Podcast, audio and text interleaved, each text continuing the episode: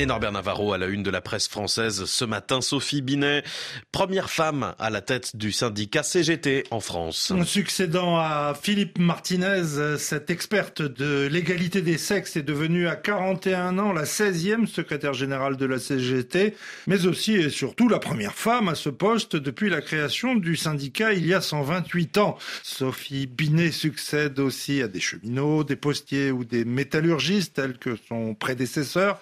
La nouvelle dirigeante est la première cadre à occuper ce poste, souligne Libération. Coup de chapeau de l'humanité, le quotidien communiste dans les colonnes duquel Sophie Binet a tenu la plume, note que dans son premier discours hier au congrès qu'il a élu, la nouvelle chef de la CGT a prévenu Emmanuel Macron que son syndicat exigerait bien le retrait de la réforme des retraites et qu'il n'y aurait pas de médiation.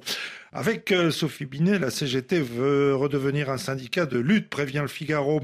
Ce quotidien conservateur souligne qu'à peine l'annonce de son élection rendue publique, Sophie Binet a entonné un chant avec la salle, disant Emmanuel Macron, si tu continues, il va faire tout noir chez toi. Pour le Figaro, il s'agit d'une manière de tendre la main à cette CGT en pointe dans la lutte contre la réforme des retraites, en conflit ouvert avec la direction sortante. Politique. Et lors de sa dernière intervention télévisée, Emmanuel Emmanuel Macron, qui ne dispose pas d'une majorité absolue à l'Assemblée nationale, avait souhaité élargir sa majorité relative. Alors question, Norbert peut-il espérer le faire avec le renfort du parti Les Républicains? Réponse euh, provisoire à lire dans le Parisien. Selon ce journal, chez les Républicains, une majorité demeure hostile à un tel élargissement.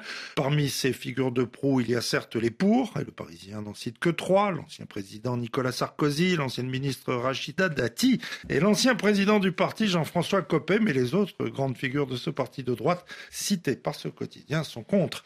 Évoquant une entente avec Emmanuel Macron, un haut cadre de LR estime dans le Parisien que ce sont des fables, les macronistes vont faire comme toujours, semblant, semblant de faire preuve de bonne volonté, et il prévient, si vous débauchez cinq ou six députés individuellement, vous radicalisez les 50 autres. Un ténor de LR interroge, qui voudrait monter sur le Titanic maintenant? Dans ce journal, le chef des Républicains à l'Assemblée nationale, Olivier Marleix, s'enchérit en ces termes. Plus le temps passe, moins l'astre Macron clignote. À l'inverse, dans l'entourage de Nicolas Sarkozy, on explique aux Parisiens que c'est une conviction plus que jamais ancrée chez l'ancien président. Les faits montrent que c'est nécessaire. Mais comme le remarque ce journal, le camp constructif demeure largement minoritaire, tandis qu'un député Les Républicains sondé par un membre du gouvernement rétorque que chez les électeurs, les Républicains la haine de Macron est trop élevée pour envisager une collaboration, rapporte ce quotidien selon lequel Olivier Marlex a dit à Nicolas Sarkozy il y a plusieurs semaines,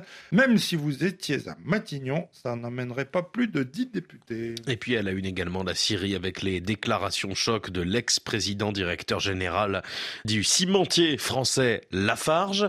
Selon Bruno Lafont, qui parle pour la première fois depuis sa mise en examen pour financement d'entreprises terroristes, Lafarge a été infiltré par les services secrets français. C'est au journal Libération que se confie l'ex-patron de Lafarge, mis en examen, ainsi qu'une dizaine d'autres anciens cadres du groupe pour avoir financé le groupe terroriste Daesh via l'usine de Jalabia en Syrie et entretenu des relations commerciales avec l'État islamique. Bruno Lafont évoque dans cet entretien une relation particulière entre l'État français et ses services et Lafarge.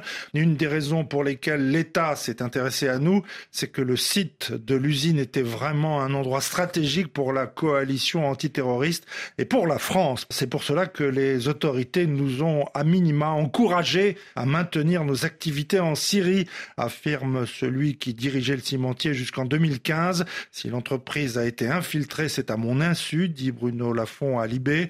J'ignorais tout des paiements à ces groupes terroristes et à des activités de l'État dans notre usine. Norbert Navarro, merci et à demain. À demain.